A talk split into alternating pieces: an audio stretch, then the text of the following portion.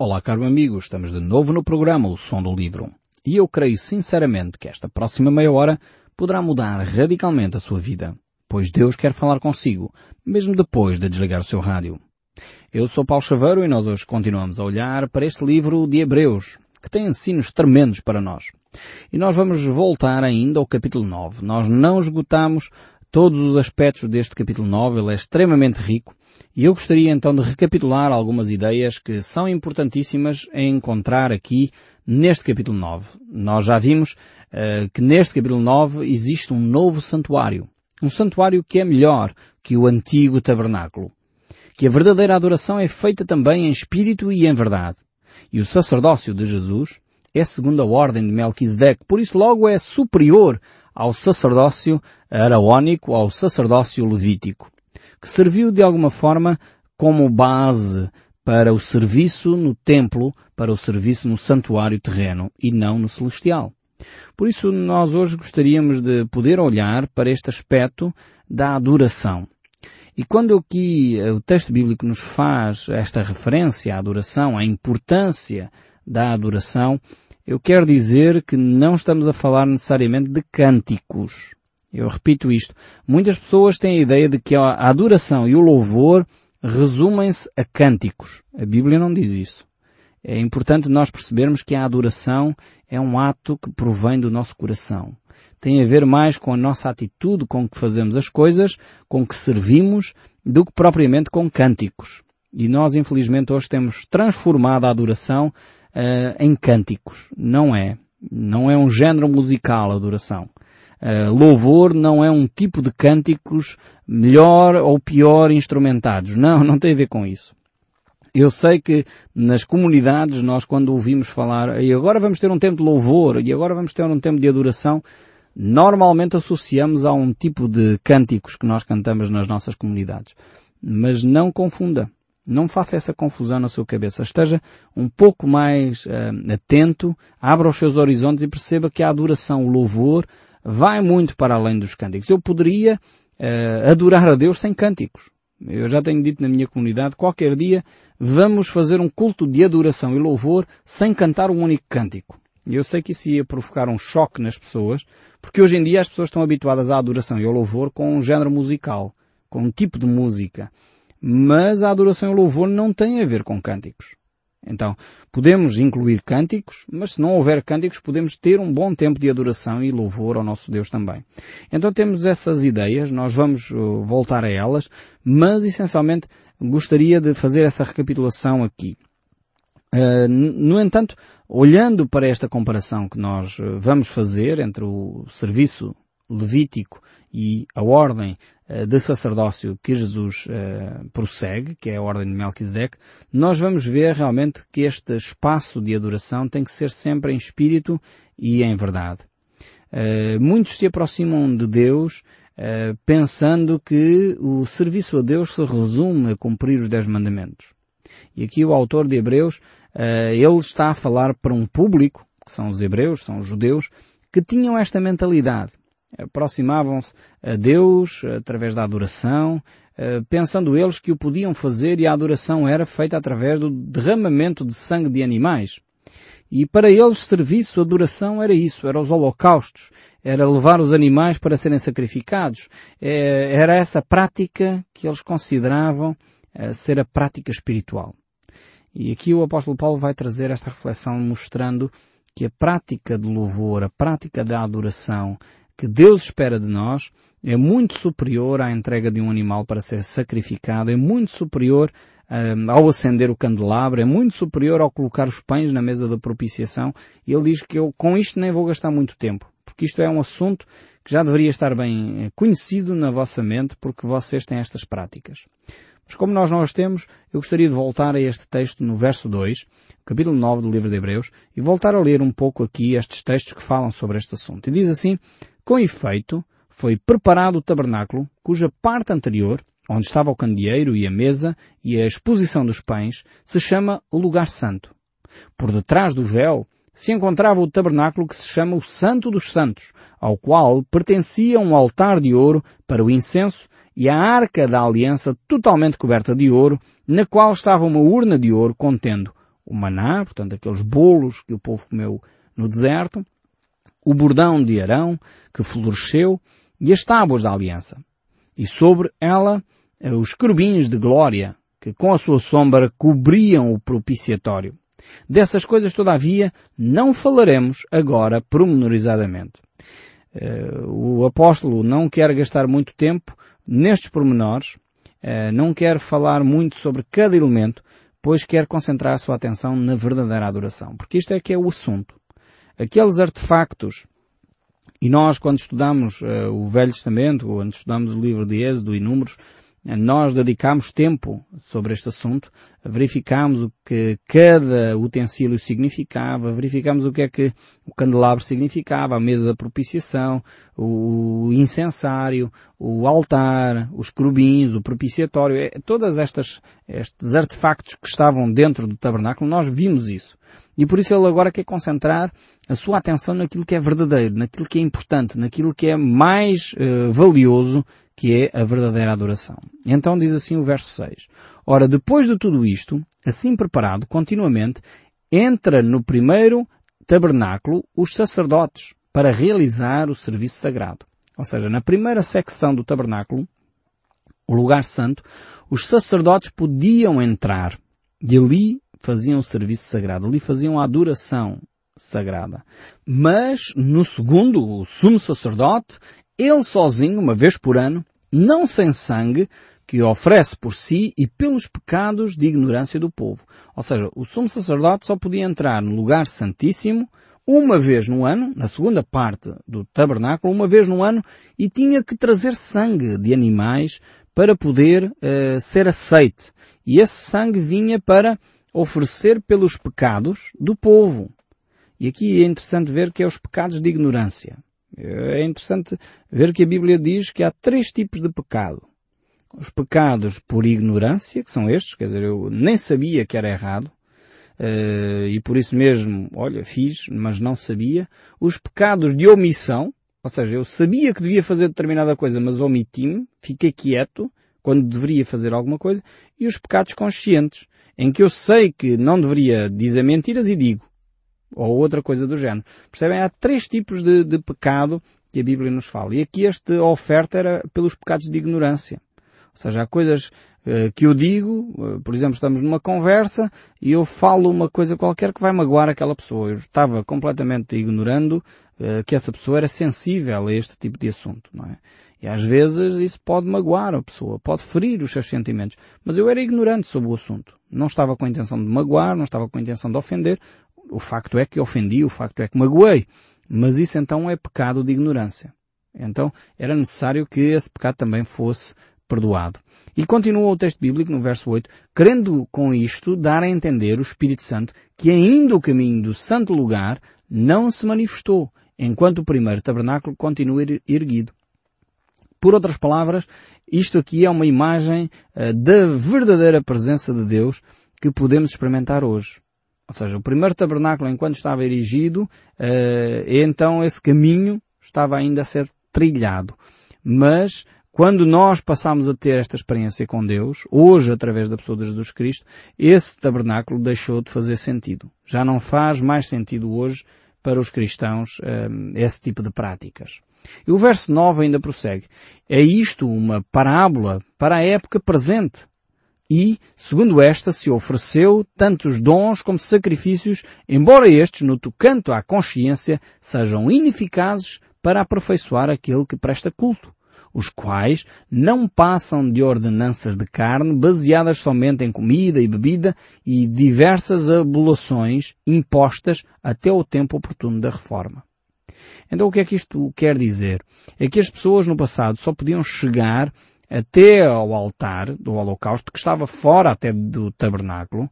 Elas tinham cá fora, portanto, uma cerca enorme à volta desta tenda que estava dentro uh, desse espaço. E fora do tabernáculo havia então um, um altar onde eram feitos os holocaustos e havia uma bacia onde os sacerdotes se purificavam. O povo só podia entrar nesse pátio ali entregavam os animais e ali o sacerdote sacrificava os animais uh, naquele altar. E depois então os sacerdotes entravam, eles, eh, no lugar santo e só o sumo sacerdote é que entrava no lugar santíssimo. Então vemos um afunilar, digamos assim, eh, da relação. Havia só o sumo sacerdote que tinha essa relação com Deus. Os sacerdotes serviam, mas não podiam, estavam mais próximos, mas não tinham intimidade com Deus. E o povo então estava afastado uh, da relação com Deus, praticamente. Iam só até o holocausto e depois ali já não podiam passar. Hoje em dia, de facto, temos uma relação completamente diferente com Deus. Por isso, a nossa aliança, a nossa relação com Deus é muito superior a esta velha aliança.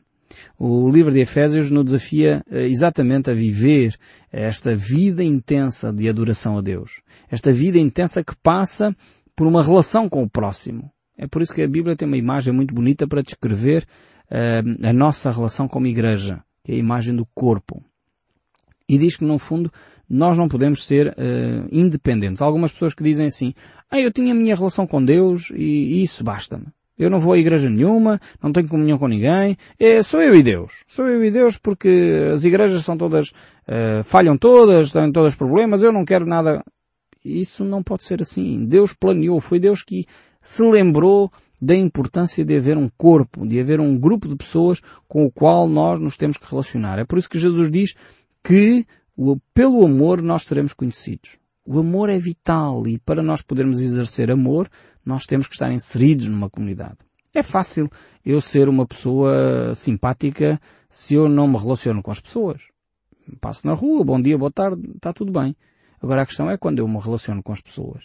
É quando eu começo uh, a perceber que as pessoas estão a interferir com os meus defeitos. É quando alguém pensa diferente de mim e eu tenho que uh, ser, uh, no fundo, respeitar as ideias dos outros. Tenho que considerar a outra pessoa.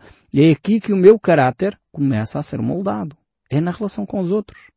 Eu creio sinceramente, e foi uma revelação para mim. Há pouco tempo estava a meditar nestas questões e, como disse, é recente para mim esta, esta reflexão. E eu fico surpreendido com aquilo que Deus trouxe ao meu coração.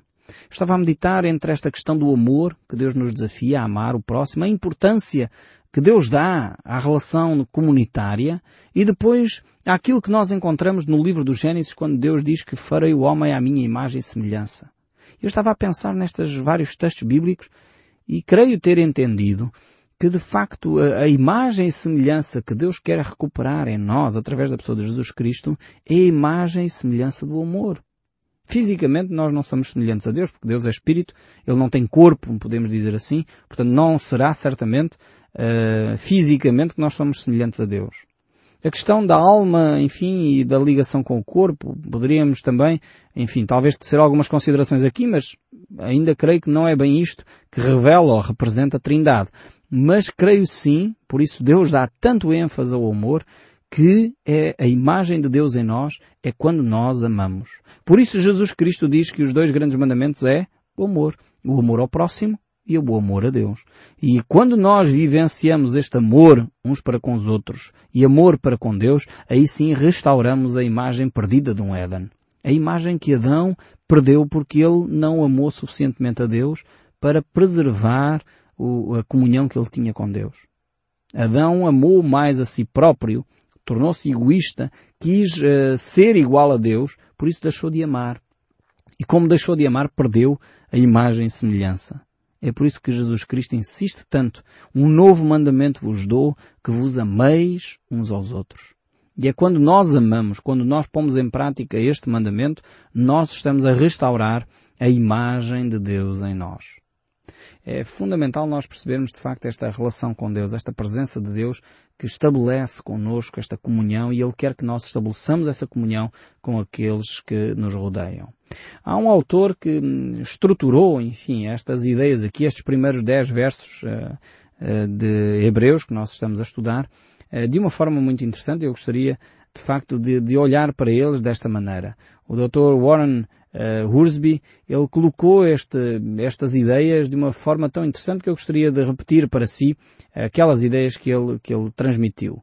Ele mostra como o tabernáculo terreno é inferior ao celestial. E a primeira razão que ele dá é porque o tabernáculo terreno foi feito por materiais terrenos, tais como madeira, ouro, prata, etc.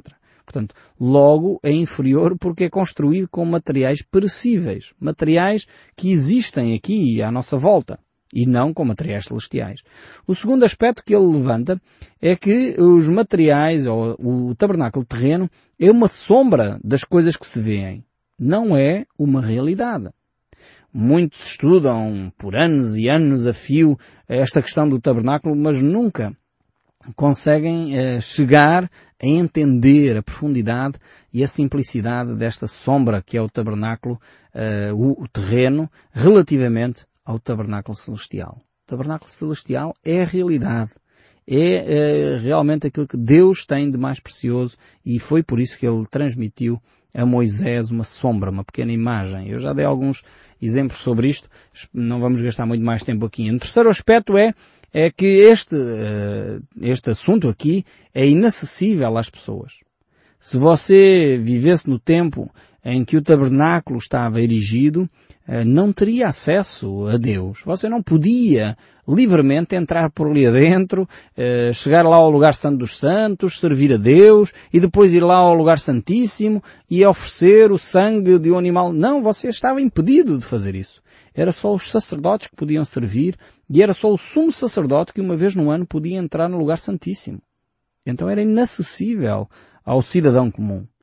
Hoje nós, como cristãos, eh, temos acesso constante a Deus. É um grande privilégio. Você já imaginou o privilégio que você tem em suas mãos? Poder hoje falar com Deus. Você hoje pode falar com Deus. Pode levantar a sua voz em oração e Deus vai ouvir a sua voz.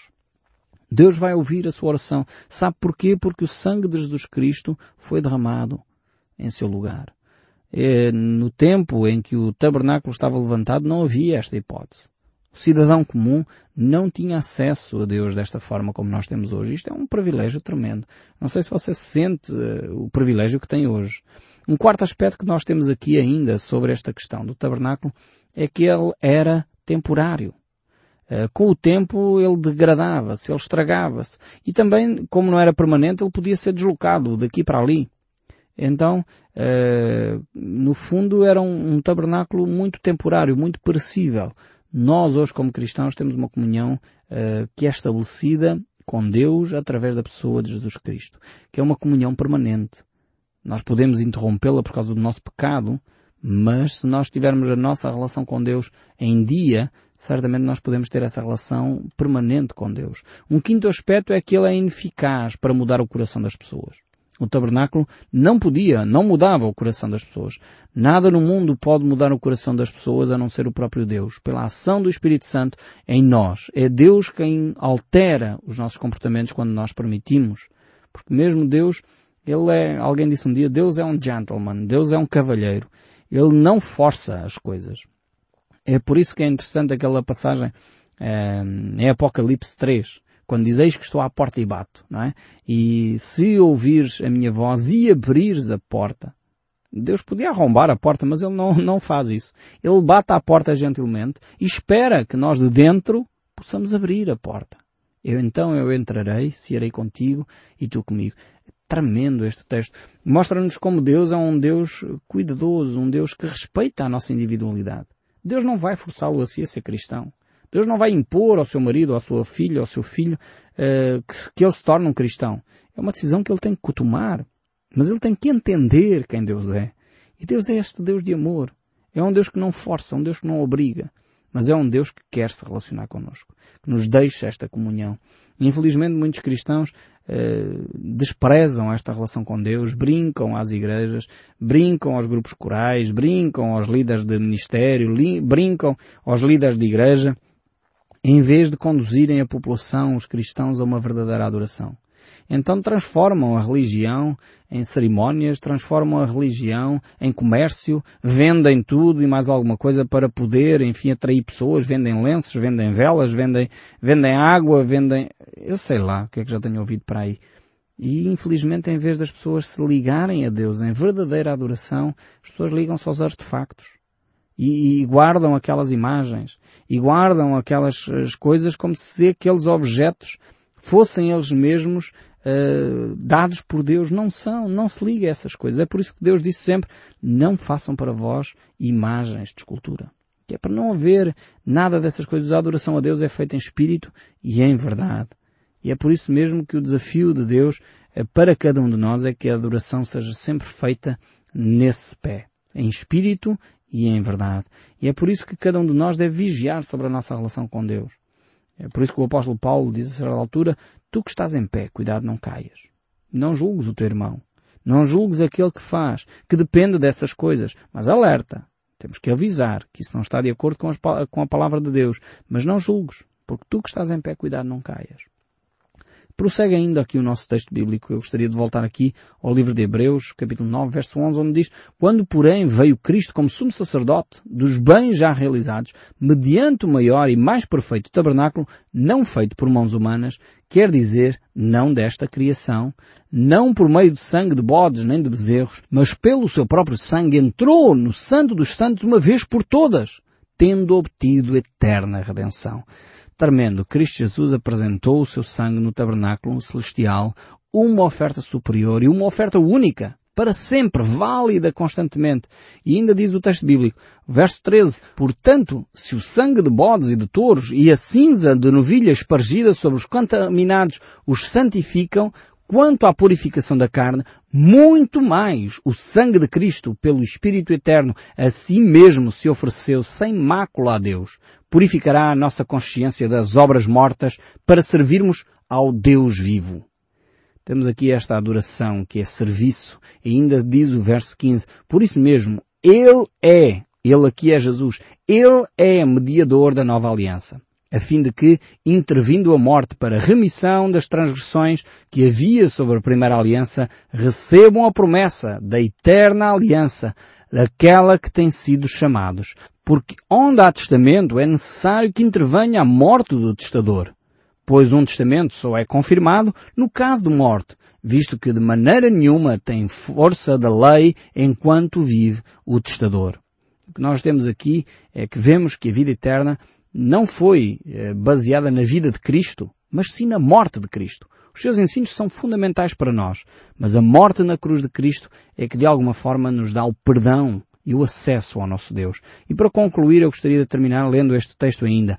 Pelo que nem a primeira aliança foi sancionada sem sangue, porque havendo Moisés proclamado todos os mandamentos segundo a lei, a todo o povo tomou o sangue dos bezerros e dos bodes com água, e lã tinta de escarlate, e ensopo, e espargiu não só o próprio livro, como também sobre o povo, dizendo, Este é o sangue da aliança, o qual Deus prescreveu para vós outros. Igualmente também espargiu com sangue o tabernáculo e todos os utensílios do serviço sagrado.